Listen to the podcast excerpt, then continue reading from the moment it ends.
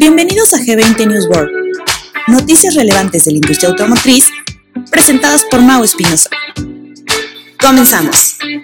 News Board de esta semana 44 del 2023, cerrando el mes de octubre y poniendo fin lo que aparenta el cierre de la huelga entre el sindicato de la UAW y las tres grandes de Estados Unidos, Ford, General Motors y Stellantis. Parece que se están llegando a acuerdos en todas. Ford anunció ya, aparentemente Stellantis anuncia y lo último que vemos es que GM también hay algo, vamos a platicar un poquito de eso. Impresión también eh, de algunos dealers en la desaceleración de la venta de vehículos eléctricos, la intensificación en la venta de vehículos híbridos, desafíos para los concesionarios en la escasez de piezas y productos, así como pronósticos para potenciar las ventas de tu departamento en ventas y terminaremos con cinco sugerencias para planificación y presupuesto. Quédense, espero que el programa de esta semana sea de su agrado. El Sindicato de Trabajadores Automotores Unidos y General Motors ha acordado un trato que pondrá fin a la negociación entre el sindicato y los fabricantes de automóviles de Detroit, después de más de seis semanas de huelgas laborables sobre estas empresas, confirmaron las partes horas después de que fuentes informaron que se llegaron a un acuerdo. GM es el último de los fabricantes de Detroit en alcanzar el acuerdo con el sindicato tras conversaciones históricamente contenciosas. Aproximadamente un tercio de los 146 mil trabajadores del sindicato se fueron a huelga después de que las partes no lograron llegar a acuerdos antes del 14 de septiembre. Nos venimos hasta finales de octubre y hablábamos que, no llegaría acción de gracias y afortunadamente así fue.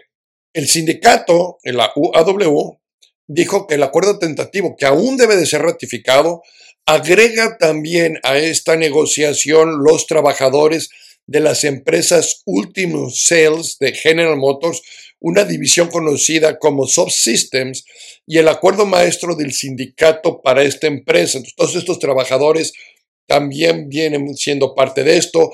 Hay muchas inversiones, es la empresa que más va a invertir en los próximos años, GM. GM es el único fabricante de automóviles con una planta de baterías conjunta con la operación sindicalizada. ¿Se acuerdan que habíamos platicado de esto? Que uno de los grandes eh, puntos de negociación, iba a decir temores, pero no son temores, uno de los grandes puntos de negociaciones era toda esta parte del futuro de la industria, toda la parte del vehículo eléctrico, la parte de las baterías, la parte de los componentes, la parte de, todos los subsistemas que existen, cómo querían unirlos y por eso es que se alargaba más esta, esta huelga. Finalmente, eh, igual que con los acuerdos que Ford y Stellantis, GM ha convertido las ganancias récords eh, en un contrato final. El trato incluye ganancias valoradas en más de cuatro veces las del contrato del sindicato en el 2019. Un portavoz de General Motors confirmó el acuerdo tentativo, pero se negó aún a discutir detalles. Yo espero que esta semana ya tengamos más detalles. Esto salió recientemente y yo espero que que ya existan estos finales. GM eh, se complace en haber alcanzado un acuerdo tentativo que refleje las contribuciones del equipo, al tiempo que nos permite seguir invirtiendo en el futuro y proporcionar buenos empleos en los Estados Unidos. Es lo que menciona la CEO Mary Barra en un comunicado. Estamos ansiosos de que todos vuelvan a trabajo en todas nuestras operaciones para seguir ofreciendo excelentes productos a nuestros clientes y ganando como un solo equipo un mensaje fuerte de unión el que hizo Mary Barra.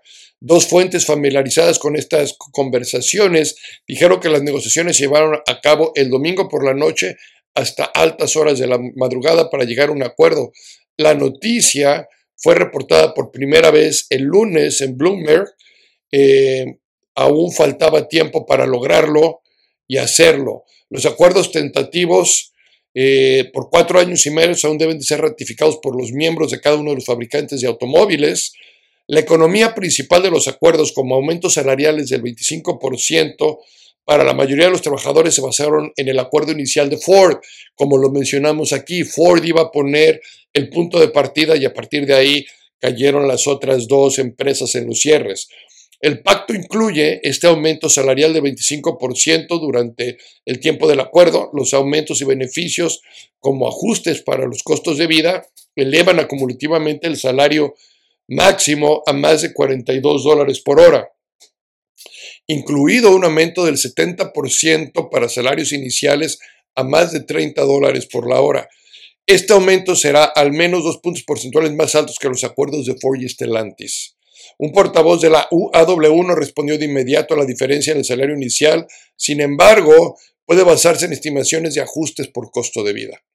Estos acuerdos también reinstauraron ajustes por costos de vida, redujeron un camino de ocho años para alcanzar los salarios máximos a tres y permitir el derecho de huelga por cierres de plantas.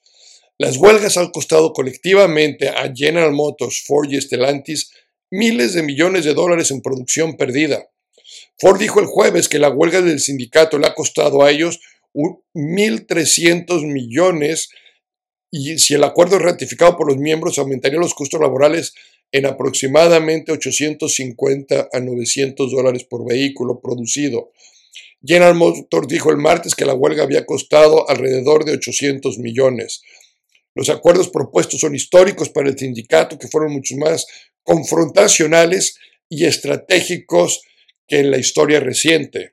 El sindicato inició negociaciones con los tres fabricantes de automóvil al mismo tiempo. Esto representó un cambio respecto a la historia reciente, cuando los líderes de la UAW negociaban con cada fabricante por separado, seleccionaban una empresa líder para centrar los esfuerzos y luego modelaban los acuerdos restantes a partir del primero inicial. No está claro de inmediato cuánto aumentarán los acuerdos laborales, los costos para las empresas, los cuales argumentaron que ceder a todas las demandas del sindicato afectaría su competitividad, incluso la viabilidad a largo plazo, algo que incluso muchos analistas eh, argumentaban, muchos analistas también que son muy extremistas, argumentaban esta parte. Deutsche Bank estimó recientemente que el aumento total de los costos del acuerdo de Ford sería de 6.2 mil millones durante la vigencia del acuerdo, de 7.2 mil millones para General Motors y 6.4 mil millones para Stellantis. Mientras tanto, el presidente Joe Biden elogió los acuerdos y dijo que habló con el presidente de la UAW el lunes. Estos acuerdos récord recompensan a los trabajadores automotrices que, que, renunciaron mucho para mantener en funcionamiento la industria durante la crisis financiera hace más de una década. Estos acuerdos aseguran que los tres grandes siguen liderando el mundo en calidad e innovación. Es un cierre bueno a lo que parece ser ya el fin de esta huelga y poder entrar. Es importante mencionar que muchos de estos empleados son los que representan la clase media de Estados Unidos, la cual venía en, rezagos. Estos aumentos salariales también van a venir a contribuir con eh, la economía en los siguientes meses. Seguramente va a haber más disponibilidad ahí. Por un lado, vienen los esfuerzos de las empresas, por otro lado vienen los beneficios de poner el dinero en el mercado. Es un círculo que al final del, que al final del camino esperemos que traiga los beneficios para todas las partes como lo esperamos. No nada más para los trabajadores, pero que también las empresas puedan seguir produciendo con calidad y puedan seguir proporcionándonos excelentes productos para los próximos años. Cambiando de tema, los vehículos eléctricos, los concesionarios dicen que se están desacelerando. Los consumidores, fíjense bien, los consumidores gastaron casi 400 mil millones en automóviles eléctricos en todo el mundo durante el 2022 y se espera que Estados Unidos agregue un millón de vehículos eléctricos nuevos a las carreteras este año. De 2023 a 2027, las compañías automotrices han comprometido 616 mil millones en inversiones totales para la fabricación de vehículos eléctricos, la producción de los vehículos eléctricos, para ponerlos en la calle los vehículos eléctricos, 616 mil millones de dólares. Y sin embargo, los vehículos eléctricos se están aumentando los días en los lotes de las concesionarias. El inventario y tanto de vehículos eléctricos como los de motores de combustión interna, los ICE, eh, comenzaron el año con aproximadamente 52 días suministro, esto según Cox Automobile, que ya saben que es una de las fuentes que más utilizamos. El suministro de días es la forma de medir cuántos vehículos tiene un concesionario en su inventario. Y en el caso de un suministro de 52 días, si los fabricantes dejaran de producir estos vehículos, los concesionarios tendrían esos días para seguir operando, siempre y cuando tuvieran la mezcla ideal, etcétera, etcétera, ¿no? Bueno, desde enero el suministro de vehículos eléctricos ha aumentado considerablemente, mientras que los de combustión interna se han mantenido en los 52 a 58 días, el de vehículos eléctricos ya llegó a los 97 días, llegando a su pico más alto en el verano, cuando llegó a estar en 111 días.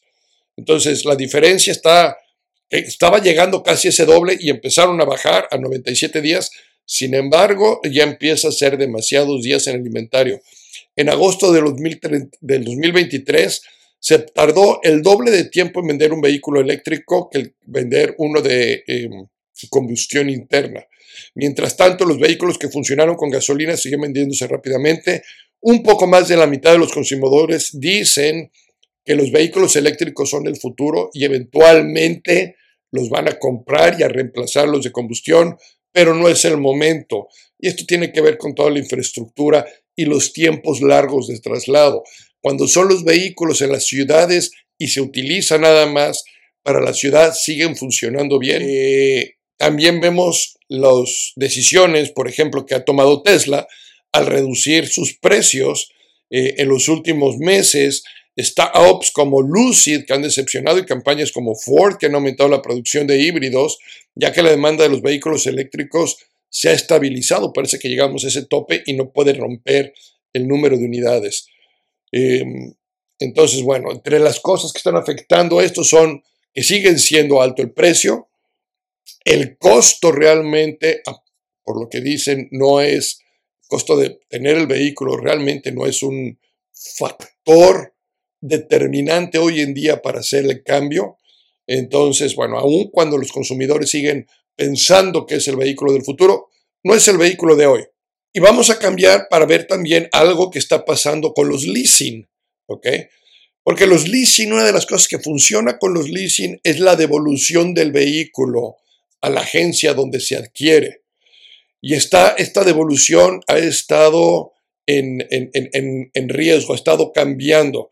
Se espera que se disminuya a final del 2024 a la medida que se alcance un, ya un tercer año de escasez de inventario.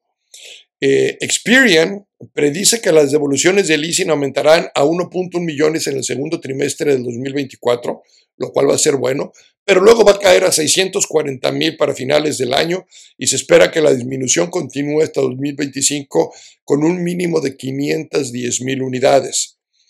Las terminaciones de leasing traen de vuelta a los clientes al mercado y también son un suministro importante de vehículos usados para modelos recientes. La tasa de retorno del leasing ha disminuido en los últimos años y esta disminución en terminaciones podría resultar en una sequía de vehículos usados. ¿Por qué está pasando esto? Por las altas tasas de interés que hay en los, eh, en los vehículos eh, nuevos. Entonces, si tú tienes un leasing, te está saliendo más barato quedarte con el vehículo que regresarlo y cambiarlo por un vehículo nuevo, que era parte de la práctica que se utilizaba aquí en Estados Unidos hasta años recientes. El impacto completo de la disminución de estos leasings dependerá del suministro de vehículos nuevos y de cuánta competencia enfrente los concesionarios por parte de las empresas de, de flotas o las subastas.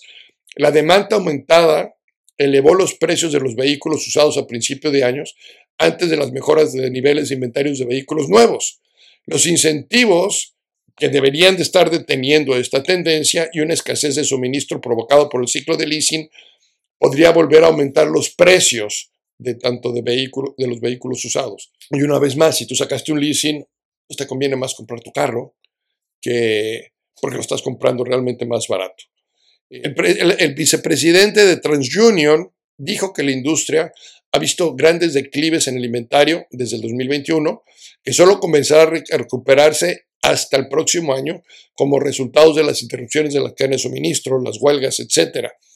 Cuando lleguemos al, eh, momento del próximo año, ya habrán pasado tres completos con menos vehículos disponibles y, y, ahora es el momento para los concesionarios y fabricantes capitalicen la ola de terminaciones de leasing durante los próximos meses. El leasing actúa como un programa de incentivos para los fabricantes de automóviles, pero las tasas más bajas de retorno han presionado a los concesionarios para trabajar más duro en mantener la lealtad del cliente en el leasing.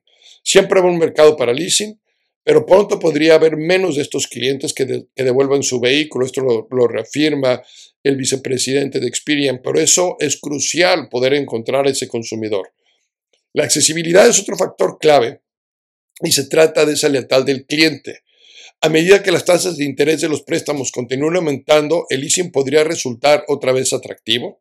El pago mensual promedio del leasing en el segundo trimestre del 2023 fue de 586 dólares, mientras que el leasing, perdón, mientras que el pago mensual promedio de un vehículo nuevo ha sido de 729 dólares. Y ahí está eh, lo que está sucediendo con los leasings.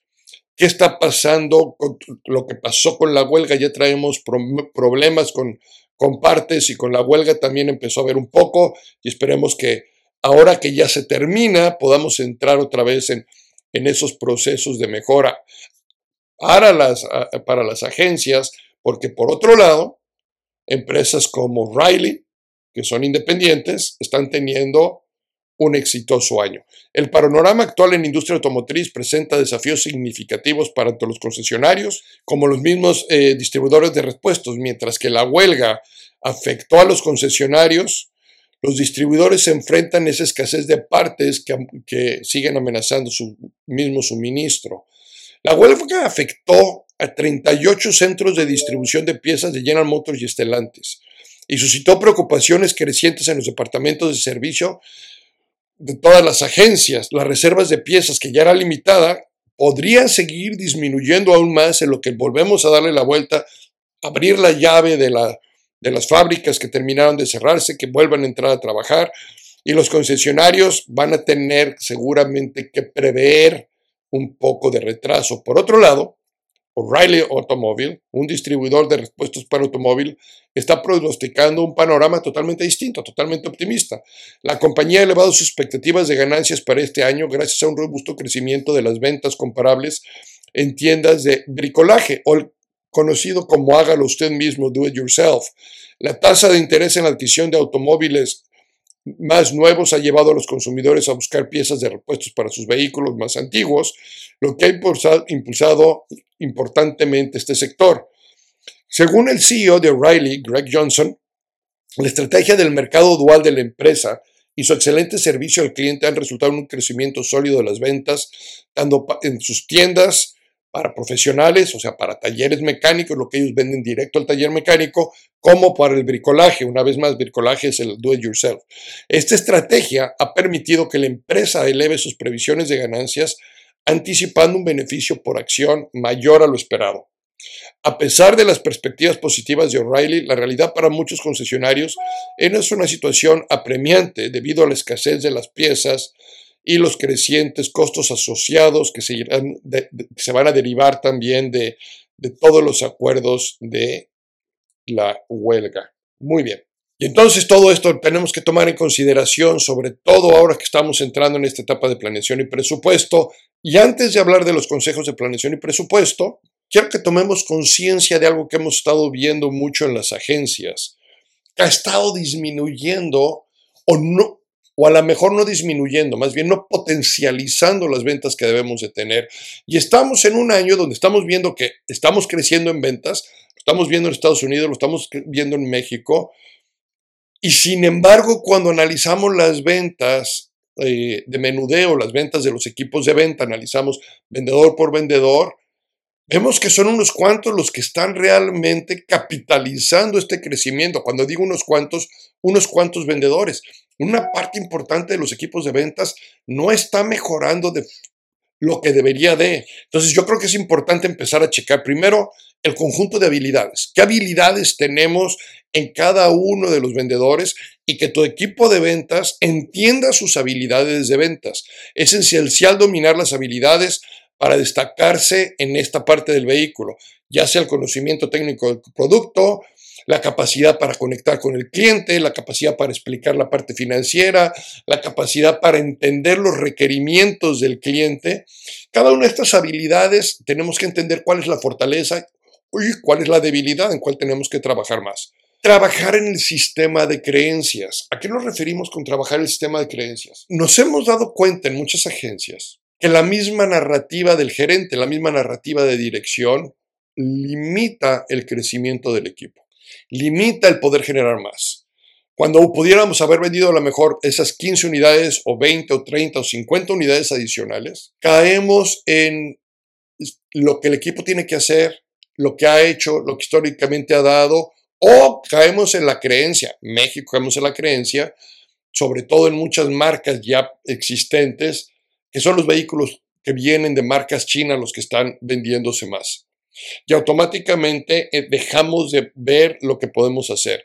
Entonces limitamos el potencial debido a estas creencias arraigadas, basadas en experiencias negativas que han tenido algunos de nuestros líderes, algunos de nuestros gerentes, y hay que limpiar esta parte que es personal, que hay que platicarlo, que hay que sacarlo adelante, porque allí hay un, allí hay un rezago importante en las ventas. Lo acabamos de ver recientemente en cuatro o cinco consultorías que tenemos, el empezar a cambiar ese chip automáticamente nos dio mejores ventas. Los equipos, cada uno de los vendedores creció en sus ventas. Y lo interesante de esto fue lo siguiente. Nos dimos cuenta que los vendedores con menos experiencia tuvieron un crecimiento más alto en los últimos cinco meses que venimos trabajando con el sistema, que los vendedores de tiempo o los que decimos de experiencia, ellos no tuvieron crecimiento cuando deberían haber sido los que deberían haber crecido más. Y tiene mucho que ver con las actividades diarias. Cuando decimos la gestión del tiempo, la gestión de las actividades son vitales hoy en día. La administración de tu sistema de talento, de tu sistema de trabajo es fundamental. Los que se están adaptando, los que están haciendo su trabajo de forma continua, estamos viendo un mejor resultado. Para lograr el éxito en la venta de vehículos nuevos es esencial romper con creencias limitantes y adoptar esa mentalidad de crecimiento. Es el momento de adoptar la mentalidad de crecimiento. Hay que hacer un inventario personal de lo que nos está limitando, eliminar lo que no, eliminar lo que no funciona. Tenemos que eliminar lo que no funciona. Además, describir todas las actividades que tenemos que hacer. El equipo gerencial y de liderazgo debe ajustar estas limitantes, tanto de éxito individual como del éxito colectivo, Em, hay que trabajar mucho en establecer esta conexión emocional para mejorar los cierres. La venta de vehículos es la construcción de la relación emocional entre los, con los clientes. Es fundamental. Cuando existe esta conexión es mucho más fácil realizar la venta. Las demostraciones efectivas. No dejen de demostrar el producto. Es impresionante la cantidad de vendedores y de gerentes que permiten en los pisos, en las, en las agencias que los vendedores no demuestren el producto.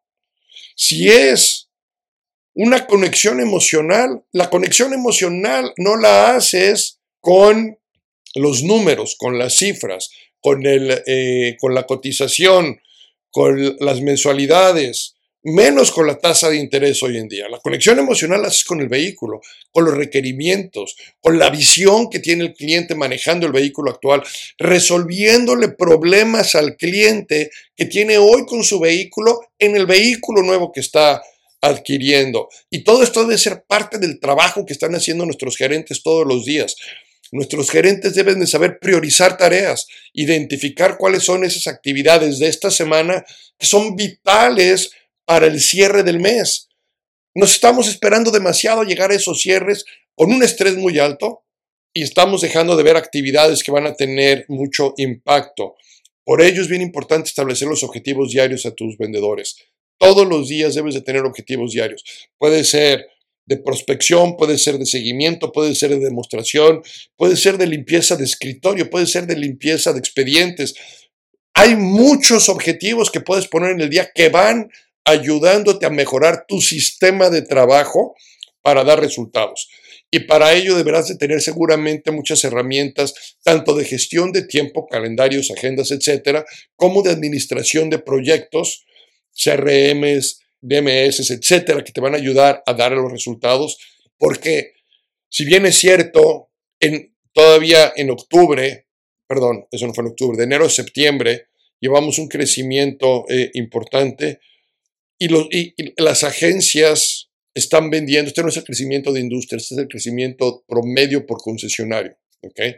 Las, las marcas, la industria ha crecido más, pero cuando hablo del crecimiento por concesionario, los concesionarios han crecido eh, de esta forma comparado contra, contra el año anterior. Seminuevos, la comercialización promedio acumulada para, para el tipo de unidades ha sido fuerte los primeros meses del año, lo suficiente para cerrar un tercer semestre a la alza. No obstante, se ven cifras de venta promedio en enero-septiembre eh, alrededor del 4.4% o un poco arriba del, del 2021. Estos son datos que nos da uh, AMDA en, una, eh, eh, en un reporte que sacaron. Cuando nosotros volteamos a ver los reportes de G20, em, estamos viendo un crecimiento importante también en el throughput por unidad, eso lo vamos a ver la próxima semana. Pero este throughput también lo vamos a convertir por, por, asesor, porque tenemos la información de los asesores, el número de asesores que están teniendo en la industria.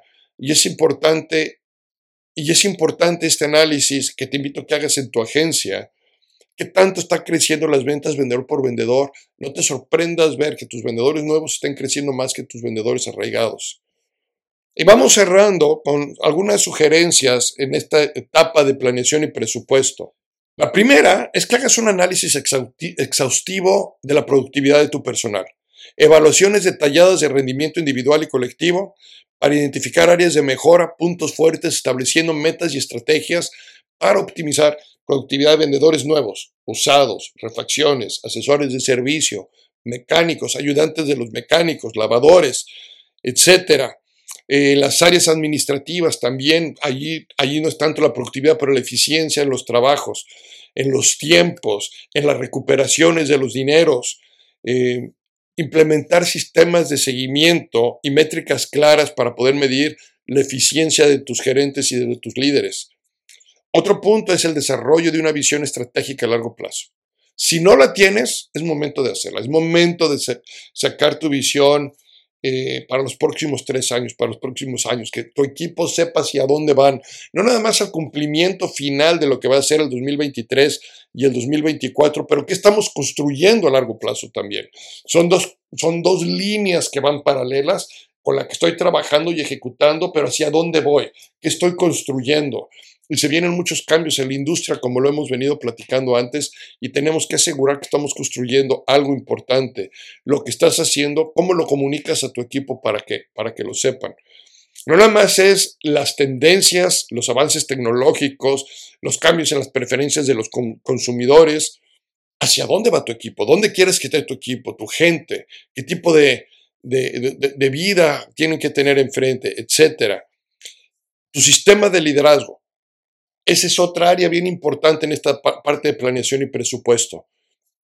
Fortalecer los sistemas para impulsar una cultura de motivación, compromiso y desarrollo continuo del personal. Proporciona herramientas y capacita a tus líderes fuertemente en estos, eh, en estos siguientes meses, entrando 2024. Genera un equipo fuerte, sólido de líderes en tu operación que te lleven los próximos 5 o 7 años. Apuéstale a eso para darle continuidad a tu, a, tu visión, a tu estrategia. Eh, crea canales de comunicación abiertos y efectivos entre los líderes y el personal, facilitando feedback, retroalimentación, intercambio de ideas. Promueve autonomía con responsabilidad. 4. Asignación de recursos estratégicos. Desarrollar el presupuesto asigna recursos de manera estratégica, priorizando inversiones que respalden la visión de la empresa, mejorando la productividad de los, de los empleados. No dudes en hacer cambios en tus esquemas de compensación en esta asignación de recursos. Primero es el empleado y luego es el, resultado. Si ellos crecen, nosotros crecemos. Considera la capacitación y el desarrollo del personal como inversión. Y finalmente, ten flexibilidad en estos escenarios. Tenemos que tener escenarios alternativos que desarrollen planes de contingencia. Esto no significa que tenemos plan A y tenemos plan B. pero tenemos estrategias en nuestro mismo plan para poder ir midiendo. Yo espero que para tal fecha, para tal momento, generar talitos, polecitos a, tus, a tu planeación para que sepas si tienes que tomar una pequeña desviación o no. Al final del camino el resultado es el que estamos buscando. Y esto nos invita a tener estos enfoques de ajuste continuo en la planificación y el presupuesto. Entonces, en resumen, ¿qué vimos hoy? Exploramos diversas áreas relacionadas con la industria automotriz, desde acuerdos entre sindicatos y fabricantes a desafíos en las ventas de vehículos eléctricos, escasez de piezas y estrategias para mejorar la productividad y el liderazgo en las agencias automotrices. Se enfatizó en la importancia de las negociaciones efectivas y acuerdos que puede haber entre sindicatos y fabricantes, entre vendedores y eh, clientes, marcando hitos significativos en la forma de operar. Se observa también cómo las ventas de vehículos e-, eléctricos se enfrentan a los desafíos, desde la acumulación de inventario hasta el cambio de preferencia en algunos de los consumidores. Se resaltó la necesidad de ajustar creencias limitantes para mejorar las habilidades y gestionar eficazmente el tiempo para el éxito en las ventas del vehículo. Asimismo, se ofrecieron consejos para planificación y presupuesto en agencias automotrices, destacando la importancia de la visión estratégica y la eficiencia en el liderazgo para el progreso sostenible. Y termino con una cita de Simon Sinek. El verdadero liderazgo surge en momentos de dificultad. Se demuestra en cómo te levantas después de la caída y cómo guías a otros a hacer lo mismo. Si bien es cierto, a lo mejor el momento de dificultad no está siendo en este momento, si vemos la industria creciendo, sí existen momentos de dificultades en nuestra operación y una de ellas es mantener lo que hemos estado construyendo. Este, esta cita la pongo porque más allá de demostrar cómo nos tenemos que levantar, yo creo que tenemos que demostrar cómo levantarnos de donde estamos aun cuando no estemos caídos. Muchas gracias y nos escuchamos la próxima semana. No te pierdas el próximo episodio de G20 News World, todos los lunes.